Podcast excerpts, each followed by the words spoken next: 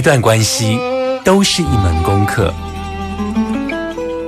每一次经历都是生命的滋养。世界上最重要的东西，往往用眼睛是看不见的。One two three four。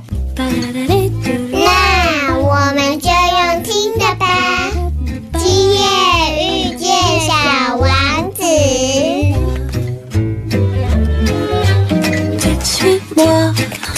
Là où je sais sourd, suis-moi. Et si je suis pas, suis-moi, là où je suis beau.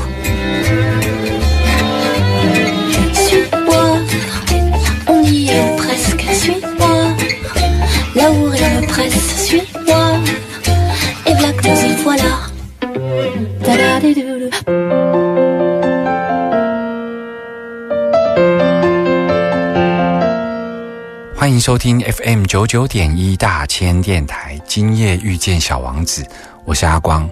在今天的节目中，阿光要跟大家继续来聊不丹哦。前阵子有一个电影叫做《不丹式教室》嘛，那这个电影呢，比我想象中的撑得久哦。因为我想说，这种相对比较冷门的电影，应该很快就下档了。尤其阿光那时候在台中看，只有一个影厅，一个小厅呢在播放，而且是早上九点一场，晚上九点一场哦。那竟然撑了。好几个礼拜，我倒是很讶异这种比较小品的，然后来自于不丹的电影。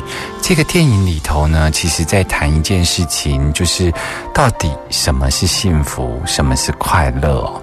就是一个号称全世界最幸福的国家不丹，然后他们的年轻人因为网络跟电视的普及，然后他们开始呢会怕寒呐、然后他们开始会希望往其他国家去探索。所以他们在探讨这个年轻的不丹人，他们到底心里头所认知的幸福是什么？这个大灾问，其实不止发生在不丹，对于台湾的你我来讲，其实都可以拿来问问看自己哦，到底什么是幸福呢？而这个不丹的电影呢，同时在探讨另外一个问题，就是偏乡教育的问题。像我们台湾啊，会有一些偏乡教育，可能会是在山里头的部落啊，甚至于可能有一些所谓的公立的老师，他会在他师范体系毕业之后，他会被分发到比较偏远的，包括离岛啊，或者是台东、花莲等等地区哦。可你想想看哦，不丹其实是在一个喜马拉雅山路里头三千多公尺以上的国家哦，所以他们所谓的老师啊，公费的老师啊，他们被分派的时候啊，他所分派的那个所谓的偏乡哦，绝对不是我们台湾现在所想象的偏乡哦。所以这个不但是教室这个电影呢。这个男主角他就是被分派到一个五千多公尺以上的一个叫做鲁拉拉的这一个乡村哦。这个乡村呢，他们每年会有半年以上是被冰雪所封盖哦，然后只有半年呢可以生活的，所以那里的生活其实是没水、没水、没电哦。那但是他们却非常期待来自于首都廷布所分派的老师哦。这个地方到底有多远呢？就是说，他到了最里邻近的一个城市啊，下车就是那个车子有到的地方之后啊，要到这个偏乡鲁拉拉这个乡村来任教哦，他竟然要走八天七夜。用走的要走八天七夜才能够到的一个乡村哦，所以这个故事就在谈这个男主角呢，他最后一年要在公费去到这个偏乡来教学的时候呢，他其实内心想要赶快的把这一年教完之后，他想要去澳洲呢当驻唱歌手。可是呢，他在这一年被分发到这个五千公尺以上的非常小的村庄，然后这个村庄呢，为了迎接这个老师的来临呢，他们呢全副武装，就是来到了乡下来等老师。那这个电影里头呢，他在阐述了这一个来自于不丹廷布首都的这个老师，在山里头发生的许多的趣闻，然后呢，也让这一个老师在心里头在想到底幸福是什么。我们马上回来。欢迎回来，大千电台。今夜遇见小王子，阿光在上一趴节目中跟大家介绍了这一部不丹的电影哦，叫做《不丹式教室》哦。那这部电影呢，其实就在讲这一个呃男主角呢，走了八天七夜，终于来到这个偏乡的国小鲁拉拉这一个乡村哦。那这个乡村里头呢，就是养了一只牦牛在教室里头。为什么会养了一只牦牛在教室呢？其实是。当地的乡村里头，跟来自首都的这个男主角说了一件事情。他说：“这个牦牛其实是我们的朋友。然后呢，我们的一生啊，应该说牦牛的一生吧。牦牛的一生呢，它就是供养我们所有的生活开销。他就说啊，就是牦牛死掉的肉可以食用，然后牦牛呢的牛奶呢可以饮用。”然后牦牛的牦牛皮呢可以御寒，然后牦牛的大便呢，这个排泄物呢其实是可以晒干，然后来作为御寒的燃料哦。所以牦牛呢，终其一生就为了供养我们的生命，所以牦牛是我们非常尊贵、尊敬的另外一个伙伴。他觉得牦牦牛用了他的一辈子，然后就是为了供养我们另外一个生命的存在，所以我们怎么能够不好好的做服务呢？我们的生命怎么能够不好好的开展呢？因为我们的生命延续是有多少的这一个能量的供养，才能够让我们的生命继续在这里呼吸哦。所以在他那个山林里头啊，也唱着一首歌。所以他听到这首歌的时候，他就去问那个山林里头的女孩说：“你这首歌是什么歌啊？怎么这么好听？而且怎么听起来有一点悲伤？”结果你知道吗？那个山林里头唱歌的女孩告诉这个年轻的教师说：“这首歌叫做。”圆满牦牛之歌哦，所以你想想看哦，就是说他们对于生命的这个生死存在的形式是非常平等的观看，就是他们觉得这些牦牛供养他们，然后他们必须要把牦牛当好朋友，所以他们在教室里头也把牦牛带进去。然后要上课的时候，牦牦牛就在旁边，他们几乎把它当做伙伴。可是呢，这个伙伴最终还是会用尽他的气力，用尽他的生命，只为了供养我们。我们并没有比较高贵，可是他供养我们，所以我们怎么可以不做更服务社会的事情呢？所以他们是用一种能量的循环的方式，我喂养牦牛，然后牦牛用它。终其一生来喂养我，然后我在把他给我的爱吃在肚子里头，然后我再拿来贡献，我来教这些小朋友上课哦。所以一个牦牛的过世，他们也会非常的感伤哦。然后他们就是一样会编织这一种山歌，然后来赞颂这一个牦牛的一生哦。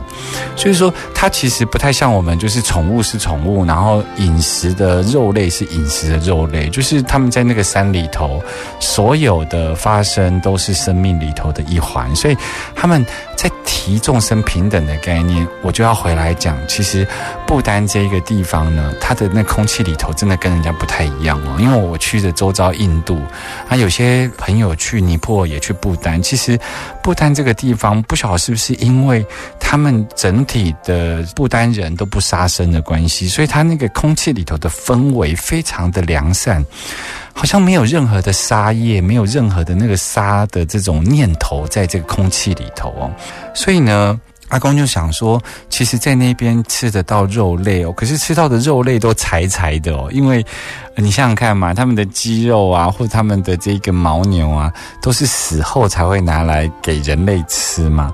所以他们的其他饭店里头给这个观光客吃的肉，都不是不丹自己饲养的，都是这个隔壁北印度带来的。所以它的肉类其实是奢侈品哦。那其实讲了这么多呢，其实不丹这个地方的饮食啊，也有它非常特殊的地方哦。像我们去到意大利啊，可能会知道他们的饮食可能是意大利。面有没有？就是他们或是披萨，就是代表那个国家的。比方说去美国的纽奥良，你就会去吃他们鸡翅啊。就是说有一个地方的饮食。那你如果问阿光啊，不丹有没有一些特色的饮食？我会跟你讲有，他们有一种家家户户都会吃的，就是你到了五星级饭店，或者是你去到的民宅，它的每一餐一定会有的这个食物啊，它叫做辣椒起司哦，有点像我们这边的卤肉饭这种概念。就是说，它可以在国宴上看到，也可以在每一个家庭里头都会吃得到卤肉饭。然后每一个家庭里头的妈妈在煮的这个卤肉饭，可能调味都不一样。有些人可能油葱比较多，有些人比方说台南可能会加一点糖，或是酱油高效去熬煮。有些人可能会吃的是比较肥肉多一点，有些人可能是辣瘦崩，可能是瘦肉多一点。辣椒起司在他们的家家户户每一餐。都会吃得到，它就是呢，把这个 cheese，然后拿去煮生辣椒，然后生辣椒不切，它生辣椒就一条一条放下去煮，味道呢非常的香，可是吃起来非常的辣，听说是为了御寒用的，因为他们那边晚上呢其实是非常冷，都是零下。因为他们的这个纬度啊，还有就是他们的高度啊，都是这种高山气候，所以这个辣椒其实呢，是所有要去不丹的这一些听众朋友啊，可能优先要克服的，因为它可能是拌面也是这一道菜，然后拌饭也是这一道菜。可是啊，你要有心理准备哦。像他们的签证一次就是最多十四天嘛，我十四天呢，每一餐呢都有这一道菜哦。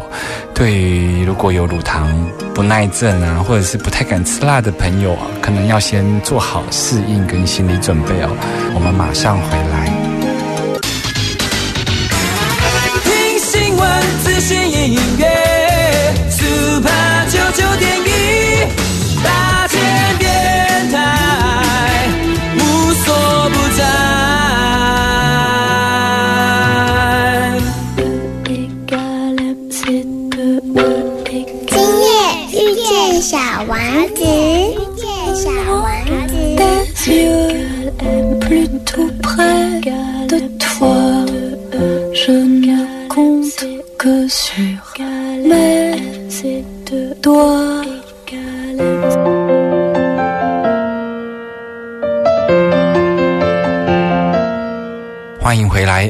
九九点一大千电台，今夜遇见小王子。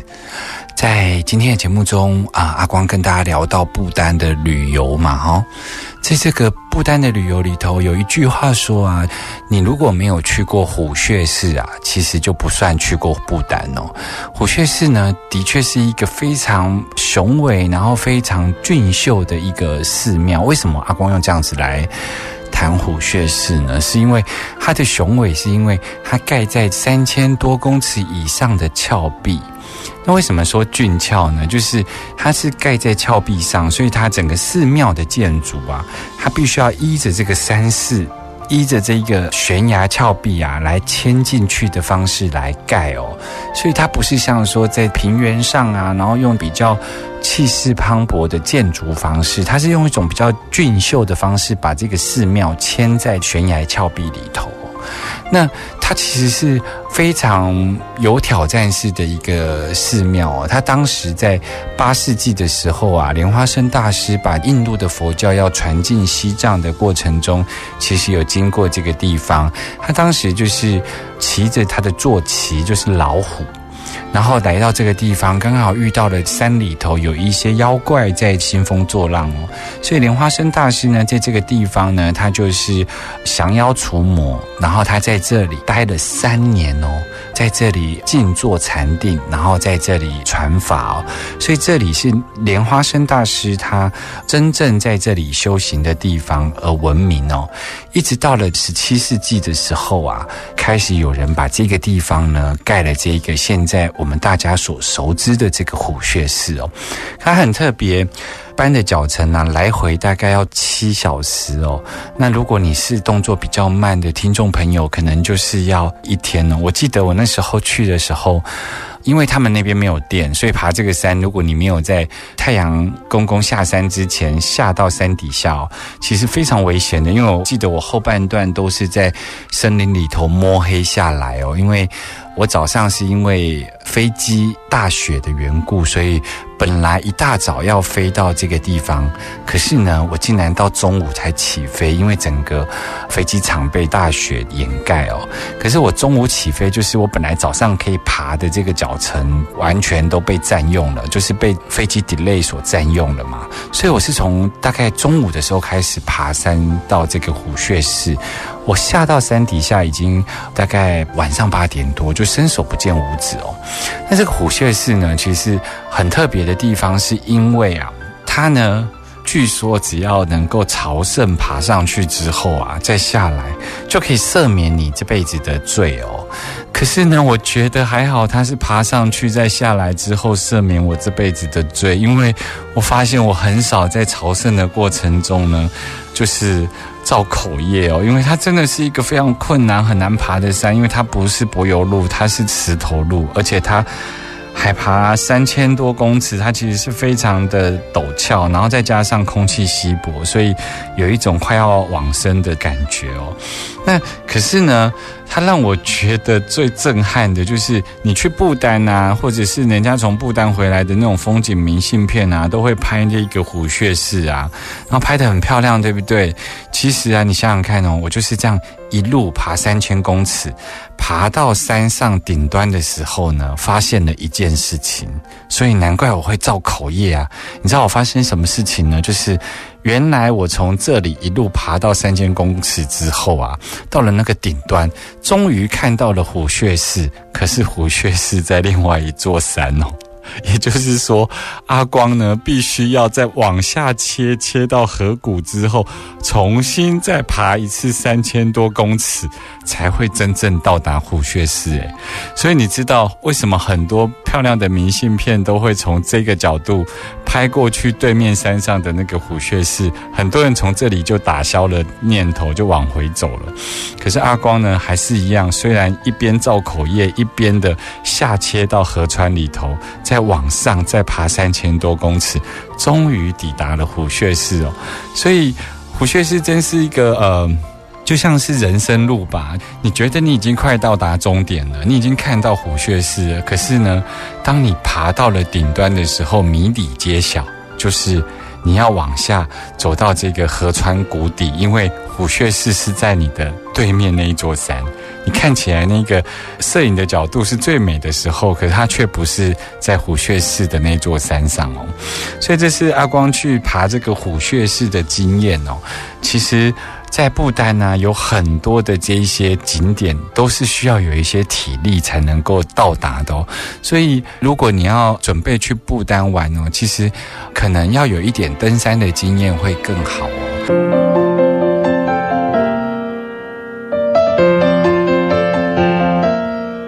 欢迎回来，大千电台。今夜遇见小王子，今天跟大家介绍不丹哦。其实不丹是一个政教合一的国度哦，而且它是一个彻底的以佛教为国教的一个国家。所以呢，呃，在他们的这一个每一个城市啊的市政府，他们叫做宗啊。他们的发音叫“中”，就是有一点像是我们到每一个城市，台湾啊、台北啊、台中啊，都会有市政府，对不对？他们的这个市政府呢，他们的左边呢就一定是庙，右边呢才是市政府。他们政教合一到这种程度哦，所以呢，到不丹这个国家旅游啊，很多时候其实是要去看他们的宗教文化，而他们的宗教文化又有很多很奇特的地方。其实你应该可以开放胸襟去看哦。其实我们提到这一个所谓的藏传佛教里头，有很多的这一种呃傩文化，傩就是面具的意思。在世界各国都有这个面具的文化在哦，像中美洲的这个墨西哥啊，它就有面具节，有没有？其实，在世界各国，包括意大利，都有这种面具节。其实，面具节的文化在最早最早都是在世界各国的部落里头就有了，他们被统称为傩文化。傩是怎么写呢？傩就是一个人字旁，在一个困难的难。这个字叫挪，它就是叫做面具，所以在很多部落啊，不管你是在宗教的仪式上、文化的仪式上，或是驱魔的仪式上，他们都会用这个戴面具，然后来贺祖。其实我们在日本的很多祭典也有看到很多像这种长鼻子的啊的这种面具啊挂在这个门口，有没有？其实像不丹也有这样的傩文化，所以包括他们跳金刚舞，有没有？他们也是会戴着这个面具，然后再进行宗教仪式。它可能介于舞蹈啊，那也介于宗教仪式里头。他们在做驱魔的时候，就会跳这种金刚舞。然后在他们的家家户户啊，如果你没有心理准备，你可能能也会吓一跳。就是他们家家户户的门神啊，像我们门神可能都是很具象的，就是两个有历史典故或者是宗教故事典故的这一种，包括谢范将军啊等等的。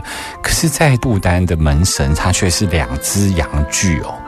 他们在他们的国度里头，可能会在门口，可能会在汽车啊。汽车里头，他们也会吊羊具。那世界各国其实都有这种羊具文化，可是他们可能不一样。像阿光之前有介绍过，像印度的 Shiva 这种湿婆神有没有？湿婆神它的原型的象征物其实就叫做令嘎，令嘎就是羊具的这种象征物。可是，在不丹这个地方，他们的羊具呢，其实是。到处都看得到，可是他们的那个长相又不太一样哦。像你知道那个敦煌石窟里头不是会有飞天吗？那个飞天就是会有很很美的这种仙女啊，然后可能身上会有这种云彩啊，然后飞天的样子。他们的阳具是有飞天的，然后他们会有薄纱，所以他们会有各式各样的这种。阳具的形象，它跟我们想象中这种比较色情的，或者是说比较象征性征的想法不一样。所以他们从项链饰品啊，或者是说车子里头啊，或者是房子的这个正门口啊，他们不管是用画上去的也好，或者是用雕刻的也好，他们都会雕刻阳具在他们的生活里头。那据说呢，这种阳具的性崇拜的这种象征物呢，其实不是单独就是好像我们民间信仰里头会讲到说，因为他崇拜性征，所以他们一定是在求多子多孙。他们求多子多孙，其实只是其中一个项目。他这一个象征物，在问不丹的朋友说，为什么他们家家户户都会看得到羊具的这一种画像或雕刻物？他们说啊，其实，在早期啊，在他们的国家里头，曾经有一个比较疯癫的喇嘛哦。这个比较疯癫的这个喇嘛呢，他的名字叫做竹巴昆列哦。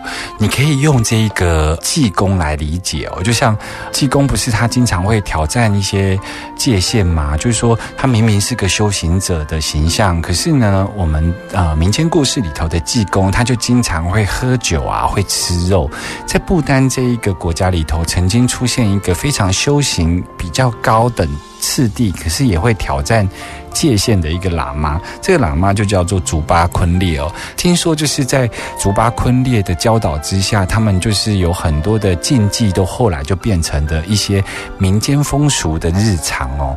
所以是不是很有趣呢？洋剧的这一个信仰充斥在他们的生活里头，然后也非常的鲜艳。他们的绘画不一定是凝真的绘画，他们就像刚刚阿公所讲的，他的飞天洋剧其实。带着薄纱的那个阳具也画在他们的绘画里头，所以其实呃，如果用一个开阔的心胸去旅行的时候，其实就可以看到很多国家的不同的文化。其实你如果真的太保守，你很多地方是走不出去的。在他们那里，他们对于这样子的一个阳具的信仰呢，不只是多子多孙，他们还包括创造力的来源也来自于阳具，还有就是阳具呢是可以斩妖。伏魔，然后可以呢带来平安。他们已经把这一种信驱力啊，已经发展成非常多的这种象征意涵，包括创造力，包括趋吉避凶，包括各式各样的。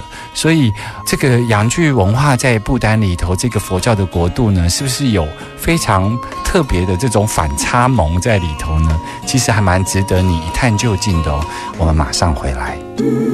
听新闻、资讯、音乐，Super 九九点一大千电台，无所不在。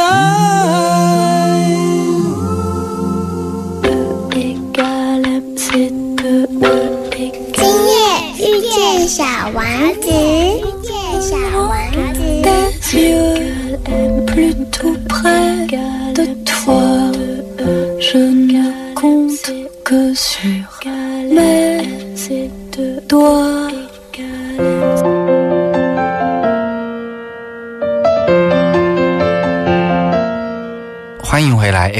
九九点一大千电台，今夜遇见小王子，我是阿光。刚刚在上一趴的节目，阿光跟大家聊到了不丹很特殊的挪文化以及性器官的崇拜哦。那这个跟我们理解中的不丹是不是很不一样呢？其实，在不丹还有更多跟宗教相关、值得我们去探访的地方，而且有些地方还真的是蛮特殊、蛮神奇的哦。像阿光去到不丹，因为我是去参加旅游团嘛，所以我有机会在塔巴林寺的后山呢、其实，因为因为整个不丹都是在这个喜马拉雅山的山路，都是高达三四千公尺以上嘛，所以呢，它其实每一座山都是喜马拉雅山的层峰啊，它整个山路的层峰。因为我自己又不是塔巴林寺的教友嘛，所以当他们在进行法会的这五六天的期间呢，阿光最常做的事情就是去后山爬山哦。那你知道吗？阿光去爬山的时候呢，我赫然的发现啊，以前有一本书叫做这个雪洞哦，不晓得听众朋友有没有印象？就是一个西方的女性，她去出家之后，她成为喇嘛之后，她就跑到了喜马拉雅山的山洞里头去修行。她修行完之后，她出山了以后，她回到了西方文明世界。一方面她是女性，二方面她在喜马拉雅山的山洞里头修行。那第三个呢，就是他在西方文明的世界里头去传达佛教信仰，所以呢，他就出了一系列的书。他的第一本书就叫做《雪洞》哦，听众朋友有兴趣可以去看哦。就是说，他去谈他以一个西方女性如何理解佛教信仰。那后来他成为畅销书之后啊，其实很多时候我都会很难想象，是说为什么会有修行者找一个山洞就开始修行呢？后来我那一天呢、去爬这个喜马拉雅山的山路的时候啊，后山，我意外的发现，在山里里头竟然真的有很多修行者哦，他就是找了一个山洞，或者是盖了一个小木屋。在这个喜马拉雅山路里头，它就是一辈子耶。那是一种完全不一样的生活形态哦，而且它背后的这一种宇宙观也跟我们不一样。他们的认知里头啊，他们想象就是我这辈子其实只是我生命中的其中的一段，所以呢，他们认为人会有很多辈子。所以你看哦。呃，我们会知道说，像达赖喇嘛或者一些比较高深的这个喇嘛，他们都有活佛转世嘛。他们会在快要临终的时候，他们就会写下他们的一个要转世的地方，然后交给他的弟子。所以，像这种活佛转世的故事，大家比较好理解。以这种宇宙观啊，这种生命观来理解喜马拉雅山路里头这些山洞里头修行者，你就可以知道他们是怎么样看待自己的哦。他们就是认为，我这辈子在这个山洞里头修行，就是我希望把我的智慧跟我的福报都能够在这辈子修满，让我下辈子能够朝着下一步去走。所以他呢，就是把生命看成不是只有这辈子，所以他这辈子可以选择什么都不做，就在山洞里头修行。我在喜马拉雅山就是遇到了这样子的人哦，然后我遇到了一个这样子的人呢，他每天在里头做什么呢？这个喇嘛呢，每天在里头持咒念经、磕头拜佛，然后呢，他就是每天深入经藏。他在这一个山洞里头呢，他没有别的东西，他只有干粮，可能有一些青稞酒。所以当我遇到他的时候，他只给我两样东西，一个东西就是他怕我冷，他就喂我喝这个青稞酒；第二个呢，就是给我他每天持咒啊所产生的这个所谓的甘露丸啊，就他们会变现甘露丸。听说这个是在藏传佛教里头是非常难得能够取得的，他就拿这个甘露丸给我吃，每一颗甘露丸都是他持咒亿万遍才会有的甘露丸哦。那他可能也很难得看到有人走到他的山洞里，你知道吗？所以啊，这个喇嘛就带我到了山里头很多地方去逛哦。那当然，他带我去看到很多，包括喜马拉雅山里头的一些特别的生物啊、鸟类啊，也带我去到他认为比较特殊的一些景点，但。最最最让阿光啧啧称奇的是，他带我去看一颗石头。那颗石头呢，保留在山上的一个佛学院里头。他告诉我呢，这个石头呢，就是《西藏生死书》的符藏。听众朋友，你知道吗？《西藏生死书》这一本书是长达二十几年的畅销书哦。它不只是当时的畅销书，它其实是一个畅销书。大概在阿光高中的时候吧，它是全世界非常有名的一个畅销书。它是首次呢，藏传佛教针对人们临终的时候怎么面对死亡的一本死亡书。在当时呢，阿光有看过这本书。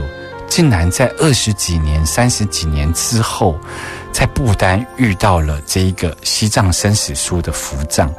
那符藏是什么呢？符就是那个伏羲氏的符，一个人字旁在一个犬，有没有？符那藏就是西藏的藏。